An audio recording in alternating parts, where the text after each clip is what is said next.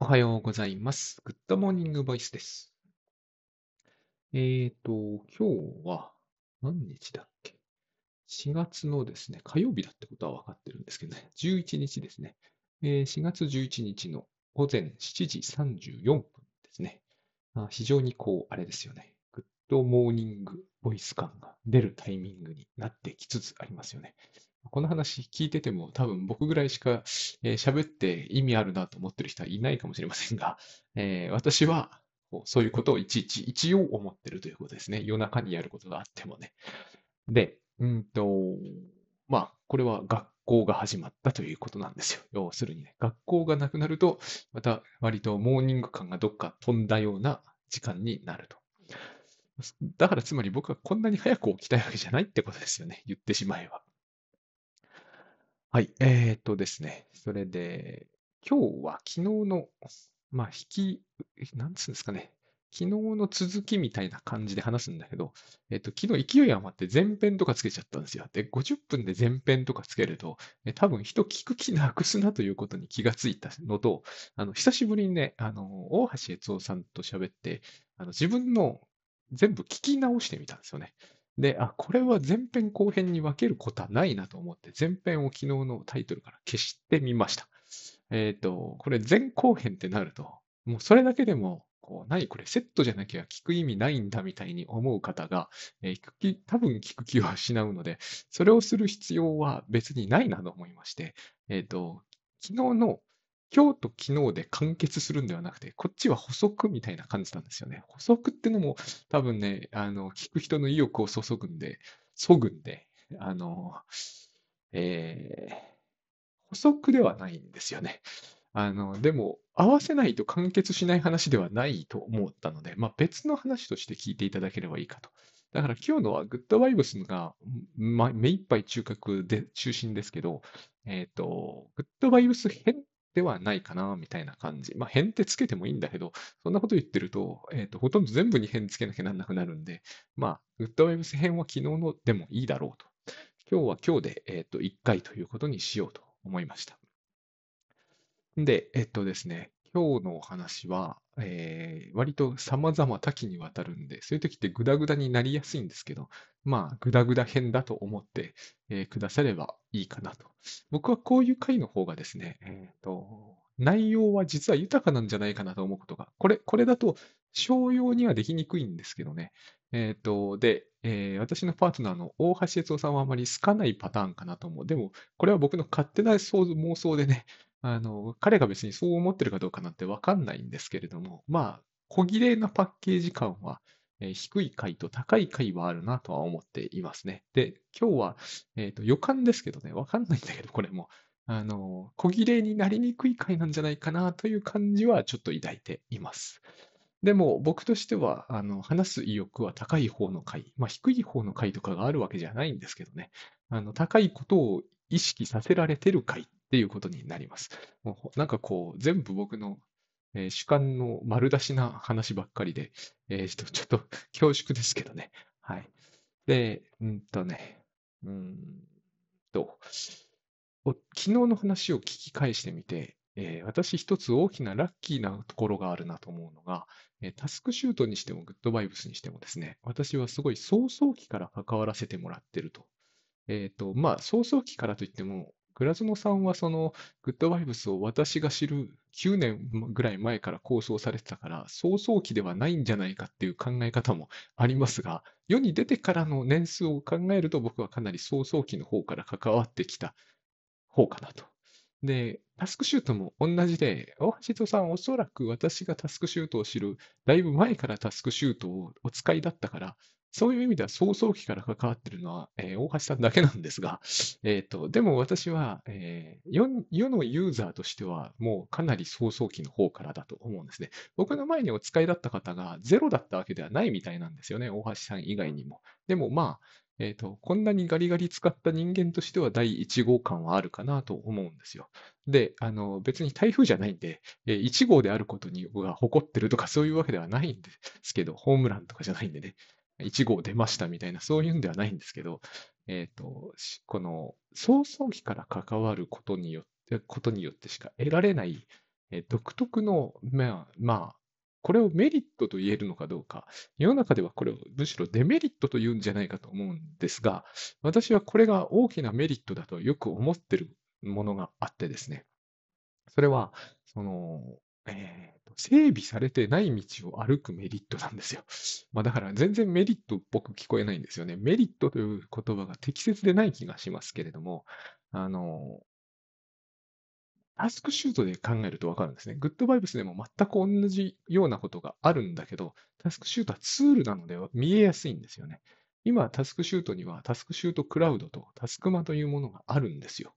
これがない時代があったってことなんですね。あの、ある方がいいに決まっているんですよ。えっと、ユーザーさんにしてみれば、Excel のね、VBA しかない時代に比較すればですね、今恵まれてますよ。しかも、大橋さんのタスクシュートであっても2ですからね。つまり1があったってことなんで、えっと、1というものが、その名前も微妙な段階で曖昧なうちに使うのと、タスクシュートクラウドを使うのとじゃ、それはもう後半、後の方がいいんですよ。間違いなくね。そういう意味ではメリットは、えーないんですけど、でも私はですね、えっと、初号機を使っていた頃の、あの、奮闘があったために、えっと、それがなかった場合の理解度とは違うものを得られてる気がするんですね。えっと、それがですね、最近のあの、倉園さんの、えっと、一番最近のですね、私とは何かを定義する必要はないという趣旨の、えーグッドバイブスのですね、えっと、ミッドナイトラクダか。えっと、要するにあの、ポッドキャストですよ。倉園さんの聞いても思ったんですよね。えっと、今の方が洗練されてるわけですよ。倉園さんがグッドバイブスを語るその内容も。つまり、聞く方はそっちの方が聞いたり、セッションを受けたりする人間からすると、この方がはるかに伝わりやすい内容になってるわけですよね。整備されてるから。でも、私はもっとずっと前の方から聞いていたために言うこと変わってるわけじゃないんですよ。えーここはすごい大事なポイントなんですけど、同じことをおっしゃってるんだけど、えっと、最初の頃の方が分かりにくかったことは否めないんですね。で、この分かりにくかったところから聞いていたっていうのが、えー大事だなって私は今すごい思っているんですね。で、あんまりこのことを言うと、なんかちょっと申し訳ないんで、つまり今更そこに戻ることできないじゃないですか。えっと、つまりタスクシュートクラウドのなかった時代から頑張るってことはもうできないわけですよ。あるから。あの、使わずに無理するってことはできても、それとこれとはちょっと違う気がするんですよね。まだ、えータスクシュートが形をなす前の頃から使っていたために、えっと、そういう経験を経たために、自分の中では固まったものがあるってことなんだけど、えっと、それは今から得るのは、えー当時よりはるかに困難になっちゃったってことなんですね。事実上ほぼ不可能なんですよ。今となってはですね、タスクシュートクラウドやタスクマンがないっていう、えー状態はもう味わえないと思うんですよね。たすあの、グッドバイブスもそうで、もう黒園さんが人に伝えるにはこういうふうに、えー伝えるべきなんだということを知ってしまったので、えーそれをご存知ない時代に戻ってもらうわけにはいかないんですよ。えっと、もちろんその頃に書かれたブログや本とかがあるから、えっと、今の話は聞かずにそっちの方に集中して聞くとかいうことはできますけど、でも、セッションを受けるとなるとですね、あの時代の倉園さんにセッションを受けるってことはもうできないわけですよね。しょうがないわけですよ。そしてそれは決して悪いことでもないんですよ。ただ、僕はその時代から聞いたから、えっと、だから私にはこういう独特の回り道をしてきたというメリットがある。だからこれメリットとは言えないかもしれないんですけどね。あの、つくづくそのことを昨日思いまして、このこととグッドバイブス切れってのは関係があるなと。だから昨日のが前編で今日のが後編みたいな言い方をしようかなと思ったんですね。つまり私にはグッドバイブス切れが頻繁に起きたってことなんですよ。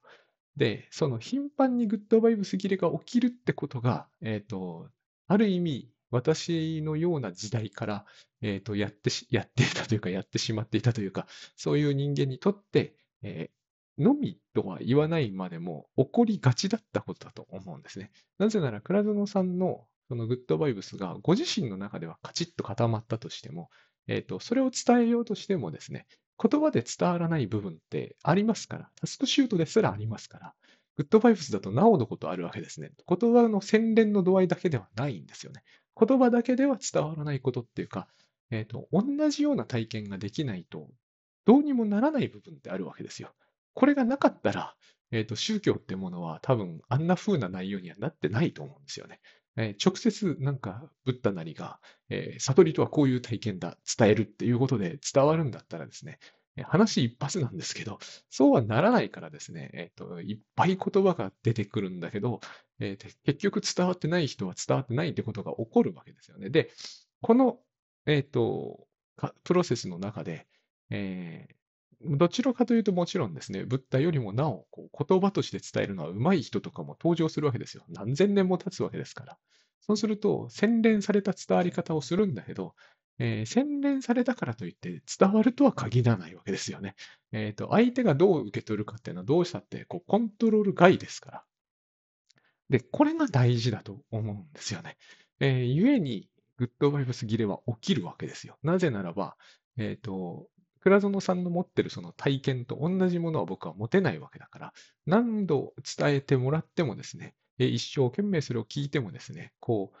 えーなんつうんですかね、日常生活の中で元の状態に戻って、しかも、えーと結局、倉園さんに伝えてもらった、それはどういうことだったのかを自分では思い出せなくなる。まあ、端的に言うと、これがグッドバイブス切れですよね。で、この種のことはいくらも起こるわけです。だから、えっ、と、タスクシュートの場合でもですね、ずっとタスクシュートを使ってましょうとかっていうわけですよ。使わなくなると分からなくなっちゃうから、えっ、と、使ってても分かってないときは分かってないから辛いんですよね。えっ、と、意味もなく使ってる感じになるじゃないですか。でも、使ってるうちに使っていることによって大橋悦夫が体験している、その体験と同じ体感覚をいつか自分の中に持てるようになるからっていう話なんですよ。で、一度持っちゃえば、えー使わなくたっていいんですよ。使わない日が数日あったところで、それなくならないんですよ、もう。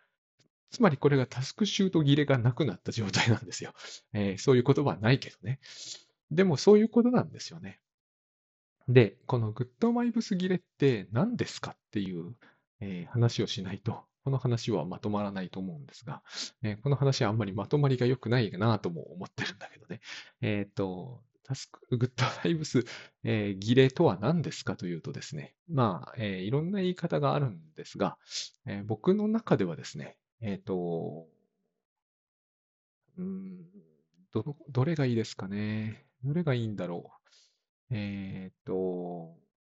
私は二人いるということを忘れちゃうということなんですね。で、私は二人いるって言っても、これは比喩ですよ。えー私は二人はいないんだけど、えっ、と、私は二人いるんですよ。でも、えっ、と、これがグッドバイブスに、えーなんていうのかな。多分、基本に即して言うならば、えっ、と、肉体としての私と、えっ、と、何というのが僕の言葉で言えば適切ですかね。えー全世界を代表するものとしての私かな。えっと、私の言葉で言うとそんな感じの方が近いんですよね。えっと、いや、お前全世界代表してないだろって言われるかもしれませんが、えっと、これは、えー昨日も言ったような内容なんですが、本質としてですね、私はこの、うん現象にせよ、現在にせよ、えっと、宇宙にないものではできてないんですよ。うん、こう言えばいいのかな？宇宙にないものではできてないんです。あの、運と唯物的なっていうか、ものに寄せて言うならば、えー私は、えー基本的にはタンパク質なんですよ。だから、えータンパク質っていうのは、えっと、例えばまあ、炭水化物でもいいや。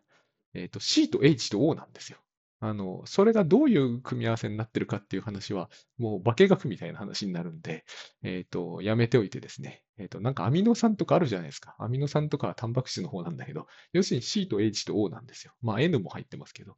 えっと、炭素と水素と酸素と窒素なんですよ。ばらせばね、ばらせばそうなるんですよ。で、これは宇宙にあるんですよ。ありふれてあると言ってもいいと思うんですよね。えっと、ありふれているっていうのの、えー程度問題ですけどね。まあ、もっと言ってしまえば、えっと、分子なんですよ。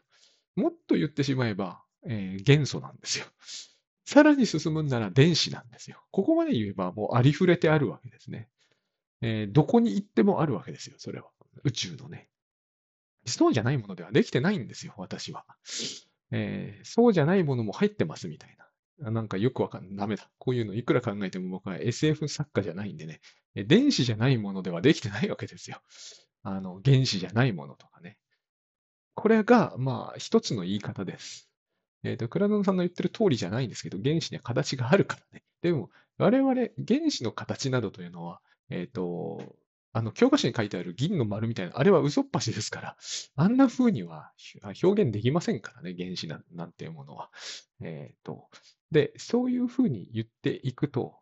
えー、宇宙と同じなんですよ。だって同じものでできてるんだから。同じものでできていて、同じところにあったら同じものじゃないですか。で、えー、一番最初からそうだったわけですね。一番最初から150億年前とかいうのかな。から変わってないわけですよ。その点については。同じところにあって同じものでできている。だから同じものなんですよね。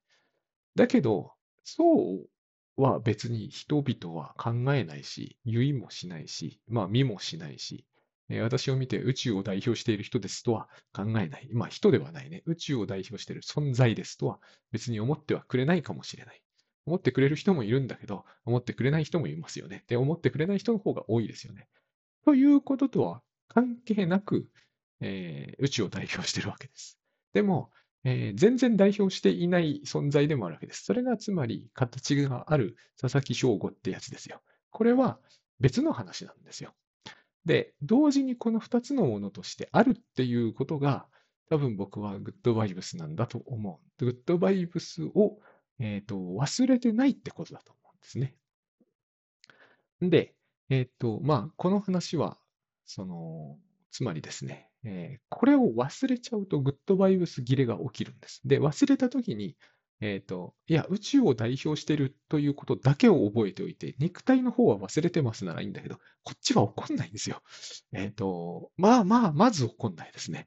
うんと、もしこれが起きるとすると、やっぱりちょっと発狂気味に見えると思うんですよね。えっ、ー、と、私が、いわゆる人間社会の中で正気で生きている限り、えっ、と、どっちを忘れるかといったら、宇宙代表者である方を忘れるんですね。そして肉体としての存在だけになる。で、そっちの方は当然じゃんっていうふうにみんな思ってくれるから、これがつまり正気ってことなんですよ。正気というのはコンセンサスの問題なんです。えっ、ー、と、みんなと同じように考えてれば、それが正しいか間違ってるかとは関係なく、ここ大事なポイントなんだけど、え、ー、と、そう言われると残念に思う人もいるかもしれない。でも、みんながそう思ってるときに、一人だけ全然違うことを思ってることは、ほぼ狂気なんですよ。あの、これ時代が変わると変わるんで、本当にどっちが正気でどっちが狂気かっていうのは相対的な問題になってしまうんですよ。でも、そうなんですよね。えっ、ー、と、1937年頃の段階で、いや、中国は敵じゃないですって言ってたら、もう牢屋に行くんですよ。事実上。つまりそいつは、えっ、ー、と、正気の人間ではないというふうに見なされてしまうんですね。で、今これを言うと、まるで逆のように思われるかもしれないんだけど、それは時代が変わったからなんですよ。正気か狂気かっていうのはコンセンサスの問題なんですね。だから私は肉体としての私で個別にここに存在してますって言ってる限りは正気でいられるってことになるわけですね。だけれども、えっ、ー、と、そう、それだけじゃない部分があって、しかもそっちの方が大事なんですっていうのがグッドバイブスを忘れてないってことなんです。だけど、えっ、ー、と、これがどうして難しくなるかというと、今の正気と狂気の問題が一つあるわけですね。コンセンサスが取れてない方を信じるのは難しいんですよ。そうですよね。えっ、ー、と、1936年の段階の話と同じですよ。いや、実は中国は敵じゃないんだけどって内心思い続けていて、それを口にも出せず、誰とも共有できない状態は厳しいですよね。この厳しさが多少グッドバイブスにもあるということです。えっ、ー、と、あれほど厳しくはないですよ。えっ、と、別にグッド、あの、宇宙代表してますと言っても、牢屋に入れられたりは今の時代はしないので、えっ、と、全然厳しくはないんですよ。で、基本的にそういうことは、えっ、と、通常は口にしないんで、そう思ってるだけで。で、そう思っているということを、えっ、と、どこまで、なんつうんですかね、えー、途切れずに、だからグッドバイブス切れなんだけど、途切れずに思いを抱き続けられるかということと、え、ー、と、いざって時にそれを思い起こせるかってことなんですね。このいざって時ってのがつまり、この番組では繰り返し言ってる妄想分裂ポジションですよね。このポジションに入りかけた時で、時に思い起こせるかってことなんですよ。で、えっ、と、別にそれ、ただこう言ってるだけであれば、宇宙代表であろうと、肉体としての佐々木だろうと、どっちでも良さそうなもんです。それは自分が危機に陥っておらず、あんまりイリュージョンも見ておらず、平安だからなんですよ。このどっちでもいいじゃんと思えてるときは、えっ、と、基本的には、あの、どっちでも同じことに近づけるんだけれども、どっちでも良くないときには、えっ、と、どっちを捨てるかとなると、多分代表の方を捨てるんですよ。ところがそうするとドツボにはまるんですよ。どっちかといえば、えっ、と、危機に陥って妄想分裂ポジションに入りかけたときこそ、えー宇宙代表であった方がいいんだけど、逆になっちゃうんですよね。こっちを捨てちゃうんですよ。普通、多くの場合。というか、ほとんど全ての場合。えっ、と、個別の方の私だけになってしまう。そうすると、えっ、と、とても恐ろしくなる。えーあるいはとても不安になるかな。えー、よるべないと私が言ってる状態ですね。えっ、と、見捨てられた感じになる。うーん、なぜならば、えー危機に瀕しているときに、えー私が世界の中でポツンとこうですね、えっ、と、なんていうんですかね、致命傷を負う存在であるから。えっ、と、ゾッとするような出来事に巻き込まれて、手も足も出ない。手も足も出るんだけど、肉体としての自分なんだから、むしろ手も足も出るんですけどね。えっ、と、手も足も出ない状態になってしまうから。これが、実はとっても些細なことでも、なぜかこうなりがちだってことですよね。本当に些細なことでいいんですよ。うん、この番組ではお話ししていると思いますが、えーガラスを割っちゃったとかね。それで奥さんがすごく怒った。こんな、ごくごく些細なこと。これを些細と受け取ってくれるかどうかわかりませんが、はっきり言って些細なんですよ。で、この些細な些細なことすら、えっ、と、私が、ここでね、だからちょっと、えっ、と、なんつうんですかね、話が大げさなんじゃないかみたいな感じがするんですよね。えっ、と、感じがするかもしれないんですよ。話としては。えー宇宙代表であるから、皿を割っても大丈夫っていうのは、えっ、と、話がでかいんじゃないかって感じがするかもしれないんですよね。えっ、と、ビッグバンとか持ち出すのは。でも、えーまず個別の自分になってしまうと、えー私はこれを空想で逃げようとする。つまり、現実というものはとても、むしろ些細だからなんだと思うんですね。些細なことなのに、えー相手は致命傷を負ったかのような、まるでこう、何か犯罪でもやったように言ってくるように聞こえる。聞こえるってことなんだけど。で、そうすると、えー現実というものが嫌になってしまう。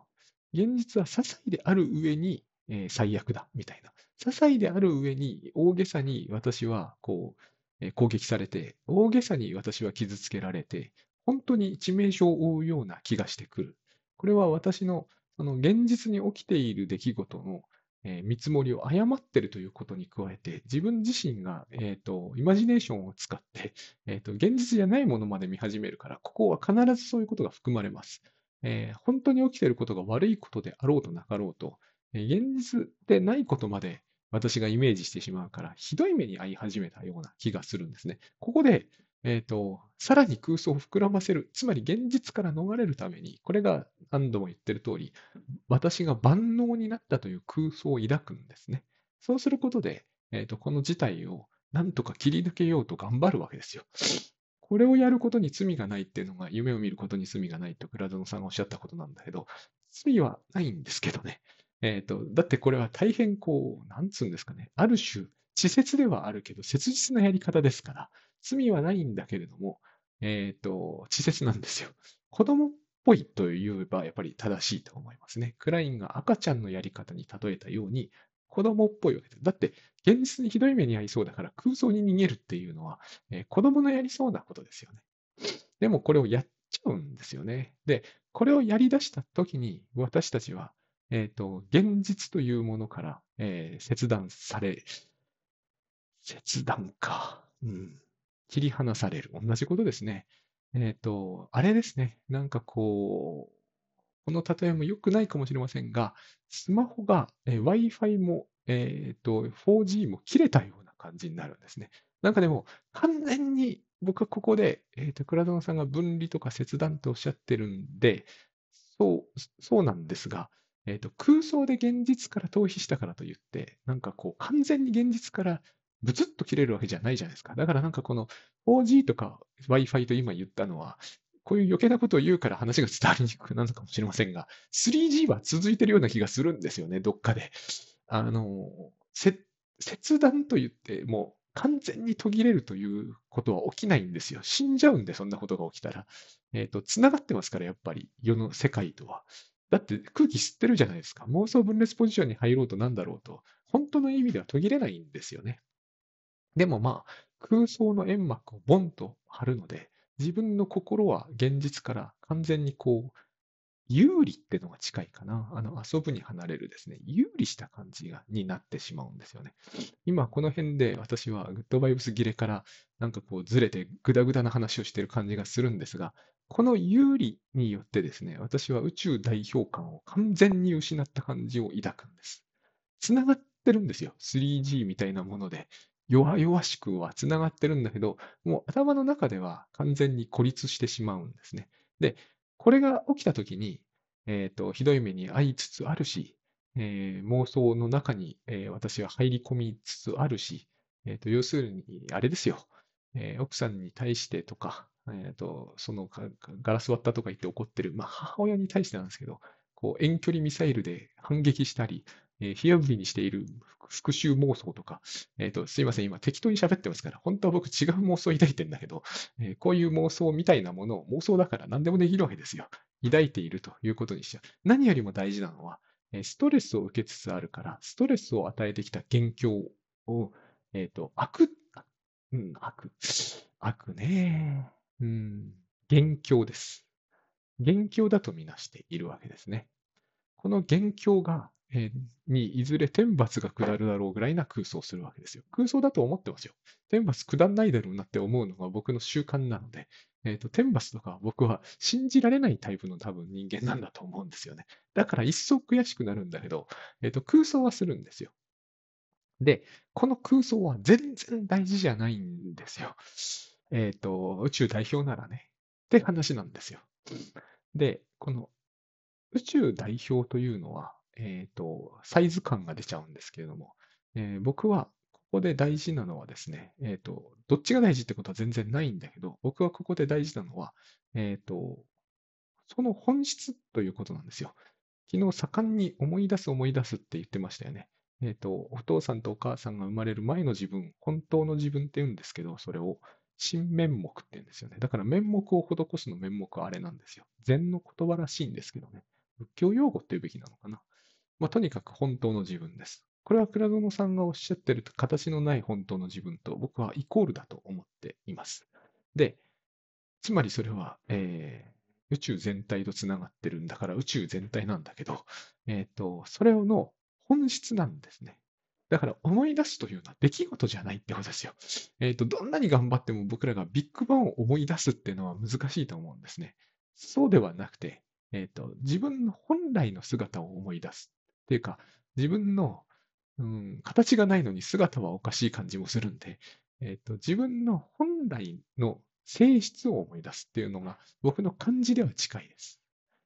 で、これを倉園さんが愛そのものっておっしゃるんですね。えー本質というのは愛そのものであるっていうふうにおっしゃるわけですね。だから、宇宙代表であるっていうことは、愛代表であるって感じなんですよ。こういう言い方をした場合はね。えっ、と、今のは形式的に話を整えましたけど、えっ、と、愛そのものであると。どれをとっても愛、さっき言った通りです。どれをとっても電子だってことで、えっ、と、その最初の形が愛そのものだったということであればですね、えっ、と、どれをとっても愛そのものだってことになるわけですよね。なぜならば、同じものだったからですね。同じものなのに、えー敵意を持つ理由って何にもないじゃないですか。これが性善説ってことなんだと僕は思うんですよ。だから、えっ、と、一元論は性善説になるって僕は信じているんですよね。なんか話がちょっと哲学用っぽくなりましたけど、えっ、と、一つしか物事が最初になかったのに、えっ、と、敵意を持つとか悪意を持つっていうことはありえないんじゃないかなって僕は思っちゃうんですけどね。えっ、と、この辺僕は、えー本当のところ性悪説ってものがよく分かってないような気はするんです。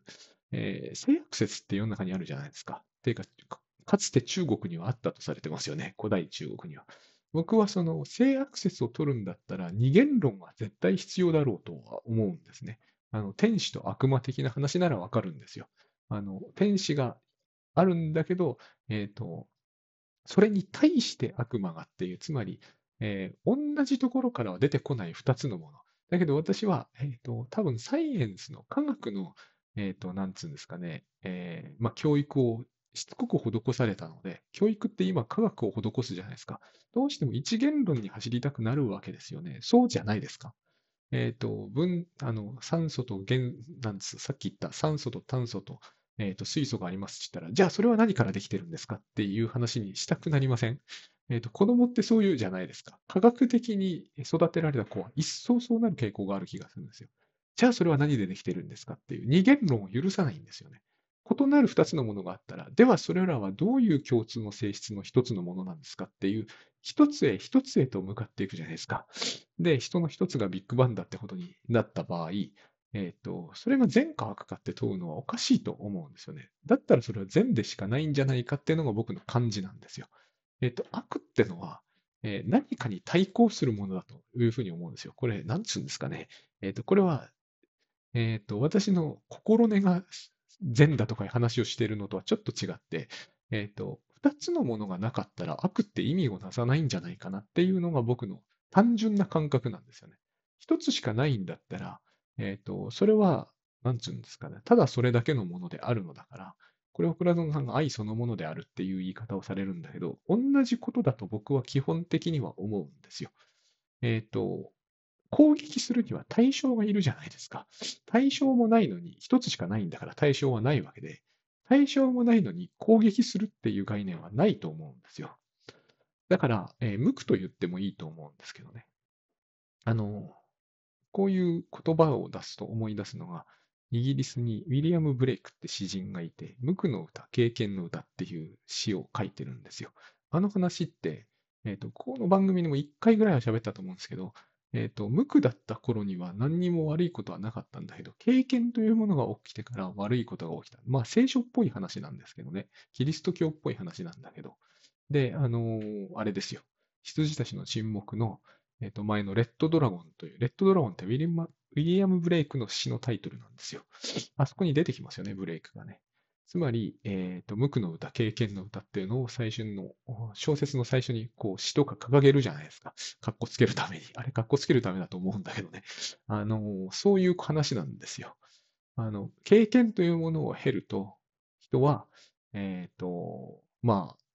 攻撃的になったり悪いことをしたりしないわけにいかなくなるっていう話をしているんですね。これはクラドンさんの言うところの一つ意識と個別意識そのものだと思うんだけれども、えっ、と、そういう詩人がいたんですよ。17世紀か16世紀かな。ニュートンをやたら毛嫌いしてるんですよ。ニュートンって個別意識の代表者みたいなもんなんですよね。ブレイクからすると。まあそういう話があるわけで、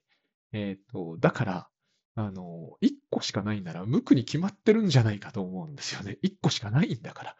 2個あるからこそ対抗とか、えっ、と、比較とか、えっ、と、攻撃とか、えーいろいろ出てくるわけじゃないですか。1個しかないのに、えー対抗も比較もへったくれもないわけですよ。だから、1個しかないんだったら、えっ、と、性善説なんじゃないかな。僕はだから一元論で、一元論に走るものは全て性善説を取っていることになると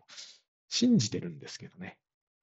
で、えっ、と、もう大体これで話をし尽くした感があります。つまり、えっ、と、一つであるということに、もともと一つであったということに思いを馳せたり、えっ、と、自分はその一つというところからやってきた、もともと一つのものなんだというふうに意識した瞬間に、えっ、と、善になっちゃうということなんです。同じものなのに、同じものを攻撃するっていうのはおかしいので、えっ、と、同じものに敵意を持つとか、同じものを恐れるというのもおかしいので、えっ、と、同じものは恐れられないんですよ。恐れる以上は、えっ、と、異なるものなんですよ。えー出自が違うはずなんですよね。えっ、と、それが僕にはイメージできないから、えーイメージできない以上は性善説に立ってると思うんですよね。どんなに自分を、こう、の危機に陥れるような、えー出来事が目の前に起きたとしても、えーその人は宇宙外から来たわけではないわけですよ。あの、何かすごいとんでもないクレームを書くから、この人はビッグバンじゃない宇宙から生まれてきて、もうそれは宇宙ではないよね、すでにね。なんか異生物なんだと僕は思ったことがないわけで、思い、思うのはすすごくある意味難しいなとも思うんですよね。あの、例えば、えー統合失調症とか、例えば迫害妄想とか、つまり隣の人が、えー私の悪口を言っているという人が苦しんでいるから人を傷つけたり攻撃したりするっていうこの発想は僕は性善説だと思うんですね。つまりその人が何か、えっ、と、倉園さんの言うグッドバイブスというおかしな行動というのを取るのは理由あってのことだよっていう話をしてるわけじゃないですか。理由がなければその人はそんなことはしないんだってのは本質は善だっていうことでしょう。そういうふうに考えるしかなくなっていくような気がするんですね。ここを、この話をうんとですね、強大に膨らませてるだけなんですよ。ある意味では。グッドバイブスというのは。その人の本質は、理由がなければ悪いことは、ひどいことや、えーと、理解不能なことはしない。つまり、理由が全部なくなれば、迫害されてるとかいう、そういう変な妄想がなくなればね、昔親に虐待されたとか、いじめられたとか、そういうことが一切なければ、その人の、えーと、本来のあり方としては、その人は理解できる人だし、え話も通じる人だってんだったら、それは性善説じゃないですか。今どういう振る舞いをしているにしても。この話を非常に極大、拡大して拡大していって、えっ、と、いきさつがどうあれ、歴史の中でどうあれ、もともとは、えっ、と、大元は、つまり一番最初に生まれた時にはビッグバンですよね。ここに戻ればみんな、えっ、と、そういう妄想を抱いて迫害されたと思っておかしなことは取らなかったんですよっていう話にするんですよ。をしてるんですよね。これを忘れないってことなんですよ。そうするとグッドバイブス切れは起こらないと。まあ、これで多分昨日の引き取りとしては言い尽くした感があるわけです。で、えっ、と、もう一つの話。つまり、私はどうしてこの話をですね、えっ、と、まある意味、回りくどくというのか、別に倉野さんの話し方が回りくどいわけじゃないんだけど、えっ、と、紆余曲折を経て、えー4年も5年もかけてですね、理解した方が、えっ、と、もっと洗練された形で伝えられるより良かったなと思うのはですね、えーこれを理解するのに苦労したからなんですね。えっ、と、だから、メリットというのはどうも適切でない気はするんだけど、でも、良かったっちゃ良かったんじゃないかと思うわけですね。というのは、えー私は順番として、確かに今、その、倉園さんが、ポッドキャストでおっしゃってるみたいに、えすべてを、こう、なんつうんですかね、こう、怖がるものの見方はやめましょうとか、考え方を変えてくださいと、えーいう話をされるよりも、その、価値マックスとして接されるとか、愛そのものとして接されるという方を、えーそのやり方の方が、えっ、と、先進的というのかな、えーそういうものであって、効果も大きいんだと思うんですね。多分。おあの、なんつうんですかね。まあ、効果が大きいんだと思うんですよ。カウンセリング効果みたいな、セッションの効果として。つまり、話を早く理解できるっていうことになると思うんだけど、えっ、と、私は順序としてはそうは実際にはならなくて、えっ、と、考え方を変える方向に全力を尽くしたわけですね。えっ、と、まあ、私はそういう方が気質に合ってる面もあるとは思うんだけど、とにかくそうであったということです。考え方を変える方向をまず、えっ、と、総力を挙げてそっちに向かったと。その頃は切実に私はその、いわゆるミドルクライシス的な危機に陥っていたし、まあその、あれ、これはね、一種の対人恐怖症の一形式だったと思うんですけど、今思うと。えっ、と、まあいわゆる家庭内不和恐怖症みたいな、そんな症状はないけどね。あそういうものが僕のやっぱり最大の問題だったわけですね。というのは、つまり僕はやっぱり職場が家なので、えっ、と、家庭内不和以外に本当の危機ってある意味ないわけですよ。僕には上司がいないし、同僚もある意味いない。まあ一緒にやってる倉園さんとか大橋さんとか J 松崎さんを同僚というならそういうようなものかもしれないけど、決して同僚じゃないから、えっ、と、契約をつどつど、なんつうんだかね、同僚的に結んでるとかいうわけでもないですしね。えっ、と、いないといえばいないわけですよ。たまにもらうクレームが私に本当の危機をもたらすかというと、そんなことないんですよね。なかった。ツイッターで悪口を書かれることが本当の危機かというと、半日、えー、経って寝れば、僕は大体そんなことは忘れてしまうんですよね。大筋。情緒的には忘れちゃう。あの、知識としては意識していても、情緒的には忘れてしまう。大体そんなのはブロックすれば済む話じゃないですか。えー、私なんかはそう思う方なんですよ。簡単に。そういう問題ではないんですよ。家庭内不和というのは私にとっては。家庭でもあり、職場でもあるので、えっ、ー、と、この問題に僕は結構囚われていたし、こだわっていて、そこにこう、今は落ち着いているけど問題解決したわけではない、えー、実家の問題、課題が私にこう降り注いできて、え、ー、と、そのこともまた私が責められているような、えーえー、まあ、迫害妄想ですよね、これはね。対人恐怖症に迫害妄想があると思うんだけど、そういう対人といった時の人ってのが、まあ、身内にひたすら限られてくるわけです。これはこれできついんですよ。もちろん外に行って人が怖いです。つまり赤の他人でも怖いですっていうのは大変辛いと思うんですよね。だって赤の他人いっぱいいるわけだから。でも、ひたすら身内にこうパージされてるっていうのかな。僕はそういう印象を抱くんですけど、こう雪合戦のね、え、ー、と、あの、冷たい硬い氷の球をバンバン投げつけられてるような感じというといいですかね。冷たくて痛いんですよ。えー、一個一個で致命傷は合わないんですけどね、雪合戦だから、あの石ぶつけられてるのとは違うんで。でもなんかこう、すごくこう家でそれをやられるストレスというものがひどかったわけです。こうやって今話すと大したことは起きてないような気もしちゃうんですけどね。これを考え方を変えるということで、え、ー、と、なんとかしようと、あの、奮闘していた気が今思うとするんですよね。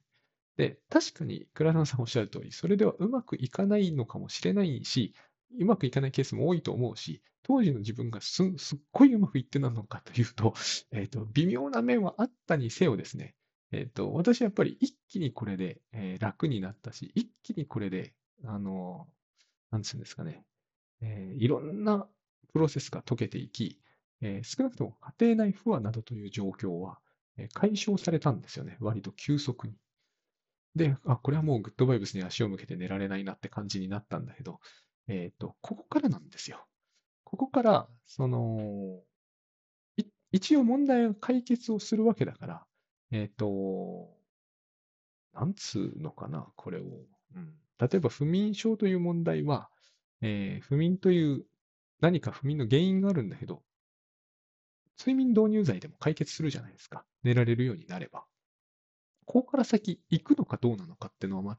その、その人その人の選択だと思うんですよね。で私はその後もずっとグッドバイブスに割とこう、私としてはね、えっ、ー、と、べったりだった感はあるので、えっ、ー、と、ずっとそれをやってたんだけど、最初のその目に見える効果みたいなものは、その後は起きなくなるわけですよ。なぜなら私の課題のほぼ93%は身内の問題なので、えっ、ー、と、まあ、実家の方はね、片付いてないから、え、ー、と、こっちはそして、えー、そんなに、なんつうんだろうな、痛みも重大ではないけど、え、ー、と、話はもっと深刻な上に、えっ、と、そんなに、えっ、と、片付かないわけですよ。片付くっていうような問題でもないわけですね。身内の方は。え実家の方は。だから、その、とりあえず家の問題が穏やかになれば、私としては、えっ、と、問題の9割は、えっ、と、解消されてしまうので、そこでいいわけなんだけど、えー、とその後、クラドノさんがそのグッドバイブスというものを、えー、本質をもっとよりよく、より効果的にというのかな、えー、理解するための方法は編み出されていくと。この順番が僕にとっては正しかったというか、えっ、と、良かった気がするんですよね。あの紆余曲折の、えーと、効果があるんだかないんだか、つまり、えー、途切れ途切れになり、グッドバイブス切れを頻発させられるという、そういう苦痛が起こるわけじゃないですか。当然、こう、この方法本当にこれでいいのかみたいな、ただただ奥さんにいいようにされるだけじゃないのかみたいな疑念をね、抱きながらやっていく方がですね、そうすると苦しむんだけれども、いいと思うんですよ。それはちょうど元素の、元祖のタスクシュートを、あの、エクセルで並び替えて、ボタンもなく、はっきり言ってパソコンの前にいないとタスクシュートができなくなるというね。えっと、すっげえ不便なわけですよ。私の今なんかだと、娘の食事を用意し、弁当を用意するたびに、こう、開始終了、開始終了ってぼしぼし打つという、やってたんですよ。ちっちゃいパソコンを使って、あの、ぼちぼち打ってたわけですよ。そして人からも怪げな顔される。お前それをやめた方が効率的なんじゃないかと。その通りなんだけど、多分ね。だけども、それをやめずに、それこそガラスをそのせいで割ってみたりして、えっ、ー、と、すっごい腹を立てられるというようなことを経たから、私にとってタスクシュートというのは、ある意味、えっ、ー、と、なんつうんですかね、こう、うん、思想以上のものとなるというか、観念だけではないものになるわけですね。だから、えっ、と、時々、えー、仕事術とかのインタビューを受けて言われるわけですけれども、佐々木さん、どうしてそうスラスラと、えっ、と、仕事のそのタスク管理の話だと、スラスラと何でも答えられるのかと言われるんだけど、それは僕の中にあるからなんですよ。答えがあるんではなくて、えっ、ー、と、と言えばいいんでしょうね。えー、答えがあるのではなくて、私たちは答えとか知識を知らなくても呼吸の仕方は忘れない。あ、これじゃダメだな。泳げるようになった人は、泳ぎ方などというものを意識することなく泳げるわけですね。それと全く同じなんですよね。タスクシュートというものがこのような形で体に染みついてしまえばですね、えっと、それについてどういう質問が飛んで飛ぼうと、特にそれについて詳しくない人からの質問などというものはですね、えっ、と、まあ、こういう言い方おかしいんだけど、ある意味眠ってても答えられるみたいな感じがあって、その、なんつうんだろう。なん、なんかこう、 Notion とか何かタグをつけたエバーノートの知識とかを引っ張り出すようなのとは全然違うということです。そういうふうにして泳ぐ人いないでしょ？えっ、ー、と、クロールの仕方というのをえー、シャープクロールみたいなので、引っ張らないとクロールできなくなるなんて人はいないじゃないですか。それと同じように、えー、なるわけですよ。これがグッドバイブスで、私にとっては、グッドバイブスなどというのはタスクシュートよりも2倍ぐらい、2倍では効かないぐらいこの種のことを必要とするんですよ。えっ、ー、と、体の中、体そのものになるぐらいにならないと、えっ、ー、と、儀礼を起こすことがあるんですね。これをちょっと言い過ぎると、あれなんで、これは私にはそう感じられるし、私にとってそうであるという話です。私限定にしておいてほしいんですが、えーと、そういうことなんですよ。で、えー、特にやっぱり個別セッションみたいな時にこれは重要なんですね。これは倉野さんもにも時々、お話しいただくんだけど、まさに、個別セッションになった時に非常に大きな意味を持つんですよ。目の前にいる人は、まあ、倉園さん流に言う理由じゃないんでね、愛そのものとか、えー、最初は愛そのものというよりは価値マックスの方が私はセッションでは重視してます。まあ、同じことなんですけどね。同じであるということなんだけど、えっ、ー、と、あるいはこう、無条件で信頼するってやつね。えっ、ー、と、この辺ですよね。この辺を、えっ、と、携えてないと、えー、とてもやってられないという こともあるということですよ。とてもやってられないということも。えっ、と、あんまり最近、倉園さんおっしゃらないんだけど、私はこう、えっ、と、愛そのものと並行して、善そのものっていうのは、これはもう割と最初の頃から、えっ、と、意識してたんですね。これも、あの、誤解を招く言葉だから使われないんだと思うんですけど、性善説って話は最初の頃はされてたんですけどね。善だと善悪みたいになっちゃうじゃないですか。でも、え、ー、と、愛の反対の言葉がないって倉園さんがおっしゃったように、善の反対の言葉を僕はこの場合ないと思うんですね。善の反対悪だろうって言われると困るんですけど、善でしかないんですよ。なぜなら一つだから。一つなのに善と悪っておかしいじゃないですか。二つになっちゃうじゃないですか。えっ、ー、と、善そのものなんですよ。で、反対の概念はないんですよね。で、えーもう大体打ち切るべき時間だと思うんですけれども、えっ、ー、と、特にセッションとかの時はね、価値マックスだし、この人は私にとって価値最大だというふうに、えっ、ー、と、意識して、善そのものだと。そうじゃないだろうって言われるかもしれないんだけれども、そうじゃないというふうに考えてはダメなんですよね。できなくなる。えっ、ー、と、さっきも途中言った通りです。迫害妄想を抱いていようと、私に罵声を投げつけようとですね、罵声なんか投げつけられたことはないんですけどね、ほぼね。えっ、ー、と、理由あってのことなんですよ。その理由がイリュージョンなんだけど、えっ、ー、と、本質としてそうではないということなんです。で、これを信じないんだったら、えー、カウンセリングだの、個別セッションだのは、最初からないも同然じゃないですか。これを信じないんだったらですね、えっ、ー、と、何の意味もないことをやってることになってしまうはずなんですよね。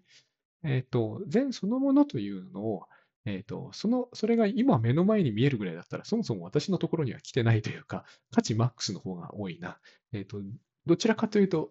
目の前の人が悪そうな人に見えたことはないんですが、えっ、と、自分の価値を信じられないっていうふうにおっしゃってるケースの方が普通なんですね。多くの場合、いろんな表現を取りますけれども、自己肯定感という表現もこの場合取られますけれども、だけども、私の方はそれと同じ見方をするんだったら何の意味もないですよね。だからこの人は、えっ、と、職場でどう思われているか、えー家でどう思われているかにも、それとは何の関係もなく価値マックスなんですよ。なぜなら、えっ、と、みんなそうだったから、そしてそうでなくなったことはないから。だから、えーこれは倉野さんがよくおっしゃる論法で、自分も価値マックス。で、このことをですね、えっ、と、観念としてこうやって身につけておくんでもいいんだけど、えっ、と、実際にセッションがうまくいけばですね、相手の人はだんだん価値マックス